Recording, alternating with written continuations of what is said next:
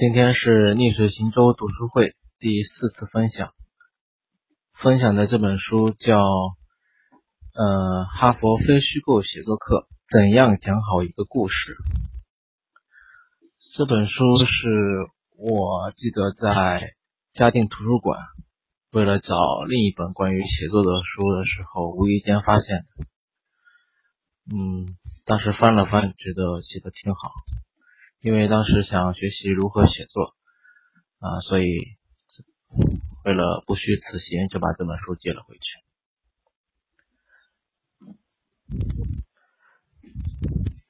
找这本书正好对于如何学习写作，用写作来巩固和理解自己阅读的内容，使自己的思考更加深刻和精密啊，是多少有所帮助的。从这本书中，我总结了五个步骤。第一步是广泛收集材料，放手去写。为了做到广泛的收集材料，就要有大量的阅读。书中提到，如果发现某个人的作品你很欣赏，你要去破解他的秘密。要反复的，要多收集这个人的作品去读，细细的去钻入进去，考究这些故事，搞清楚作者到底干了些什么，他去过哪，他是如何构建一个故事的，为什么他这样做就是有效果的做法。为了广泛收集的材料，除了大量的阅读，还要注意自己注意观察，用动用自己的感官来感知生活中各个场景里的一切。要写好故事，就要找到要找到自己这种观察的能力，找到很多的生动的细节。去收集这些细节的时候，不要去考虑这些细节有没有必要。只要收集收集起来，然后视角越多，效果就越好。收集了这些材料，然后开始放手去写，就是放任自己天马行空的去写，不要停下来，让词语都飞舞起来。要写下足够多的内容，不必在意这是不是一个。非常啊精良的初稿，这个初稿可以非常的粗糙。作者说，因为哪怕是最伟大的作家，也写不出精良的初稿来。作者还举了个例子，说一个有三十年写作经验的作者说，他必须要先写一点废话，才能写出不是废话的东西。以上是第一步。广泛的收集材料，然后放手去写。第二步是找出故事的意义。第一要选出主题，运用笔记、啊头脑风暴、思维导图等等方法，列出所有可能的主题，一边。随手摆着收集的材料，翻阅它们，一步步的把范围缩小。可能这时候你会列出十来个可行的方向，然后从这些方向中再想一想，有什么样的故事主题能让大家欲罢不能？是当下热门的主题，还是普世性的主题？这些故事中。是否能讲出什么道理？如果正面讲不出什么道理，反面是不是也有故事？你所收集的材料中还有哪些地方值得深入的挖掘？还有什么没有被讲出来的背景故事？想一想，一个故事的结尾会不是会不会是另一个故事的开端？还要想一想，如果你选了这个主题，有没有一个渠道可以深入的来做下去？思考了这些问题，然后你再选下选，最终选选选下来两三个来三三个来备用。这些主题应该是寓于细节中的。故事呢是一个阶梯，在这个阶梯的顶端是故事的意义，在阶梯的底部是你整个的立正过程。阶梯顶端的言写作是言说，呈现的是一种概况、概念、意义、意义；底部的写作是一种展示。引人入胜，呈现的是细节。对于创作故事来说，比如说，你展现一个十四岁的小女孩，很有同情心。对于故事来说，你只要写她在一个大冷天，把自己的上衣。给了一个流浪者，你只需要描述这样的细节，不需要告诉读者他多么富有同情心就可以了。就是说，要把你的利益主题寓于细节的展示之中，写人。写人可以考虑写出人物的复杂性、人物的动机和他可能会有的宏大的意义。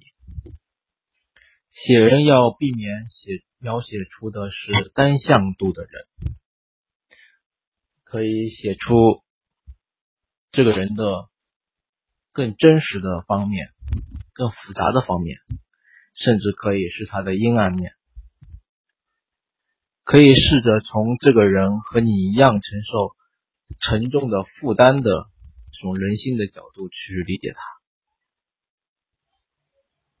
从普通人的角度写出他的追求。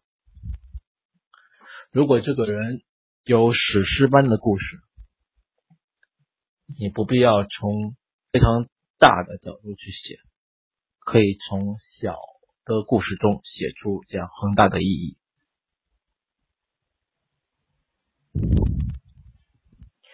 要把这些故事发展出一个清晰的流程。怎么说呢？就是故事中应该有一个强有力的主角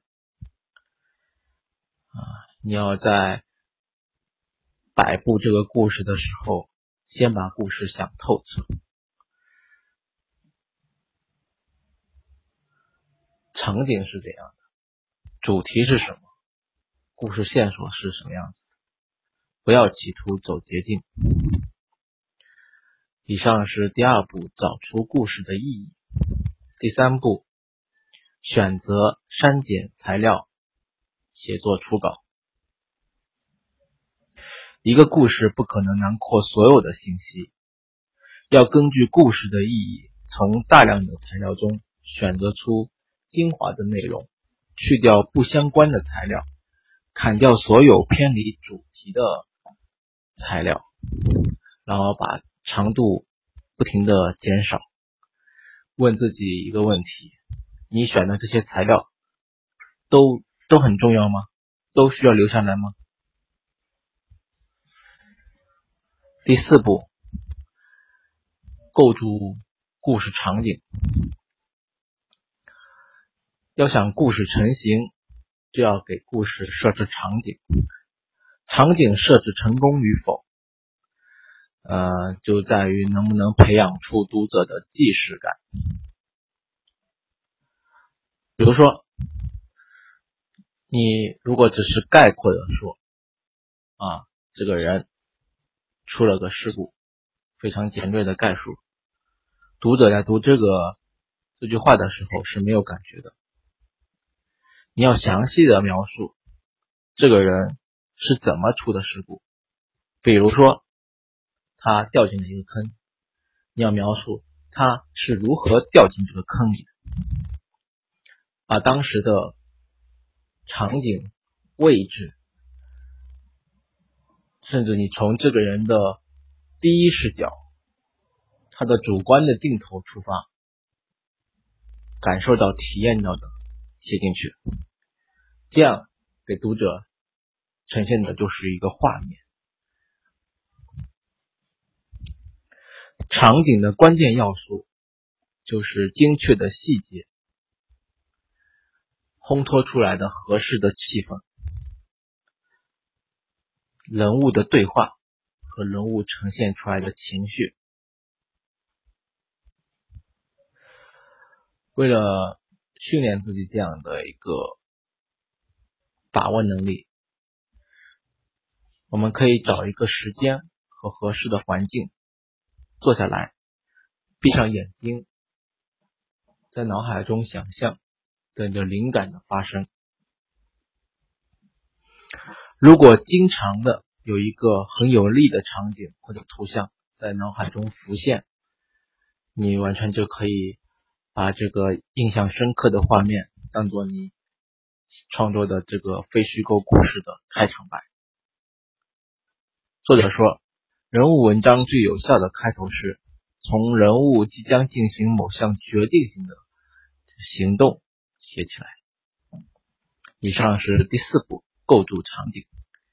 第五步，我概括说是润色修改文章啊，前面已经说了，创作了呃创作了初稿，然后这个初稿很可能是粗糙的，没关系，我们去修改它就可以了。在这一步。写作者要清楚自己修改文章要忠诚的对象是谁，不是你自己，是你的读者。你要时刻从读者的角度对你的文章修改、修改、再修改，因为就算是最好的叙事的故事，开始写也很糟糕。一个成功的写作需要足够的耐心和长时间的注意力，需要自己跟自己竞争，坚持坚韧的做到最佳的自己，一直到最后。我们要掌握的修改的理念是：不要执着于自己对文章的处理方式。你要告诉自己，你爱的是文章的主题，而不爱你自己对文章的处理方式。所以，只要对文章主题表现有利的，你就应该舍得让自己去修改原本的处理方式。要怎么修改呢？作者提出了四点。第一，理顺文章的顺序，修改的就是要把先把文章的顺序呃理理好，时间线啊要要完整，呃可以遵循的原则是按照一个自然的顺序，或者选择一个点来放大。第二点，把文章打印出来读出来，把初稿打印出来读，读的过程中删掉多余的。拗口的段落，然后反复的修改，找到自己文章的语调、语气，让文章不要疏远读者，保持亲密感。因为决定读者留下来看你的文章的一个很关键的要素之一，就是你的文章的语气和口吻，因为这决定了读者体验的感觉。第三点，注意到吸引力。你要让自己写作的故事每一个段落都在吸引着读者去读下一个段落啊，所以要注意怎么把这个每个段落之间写的有有吸引力，引人入胜，让人欲罢不能。第四步，把文章改到想吐为止。当你真的受不了一本书的时候，想到它就要吐的时候，这通常是一件好事，说明你已经把它全部都想明白了。这个时候，最后的百分之十是非常非常重要的，往往就是平庸的作品和优秀的作品的差别。好文章、好作品都是改出来的。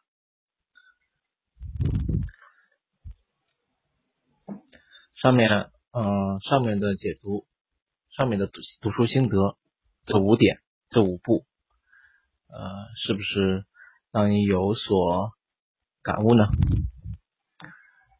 实际的方法也也寓在这五个步骤之中了。如果你对这方面有兴趣，可以拿笔写下来、记下来，赶快实践起来吧。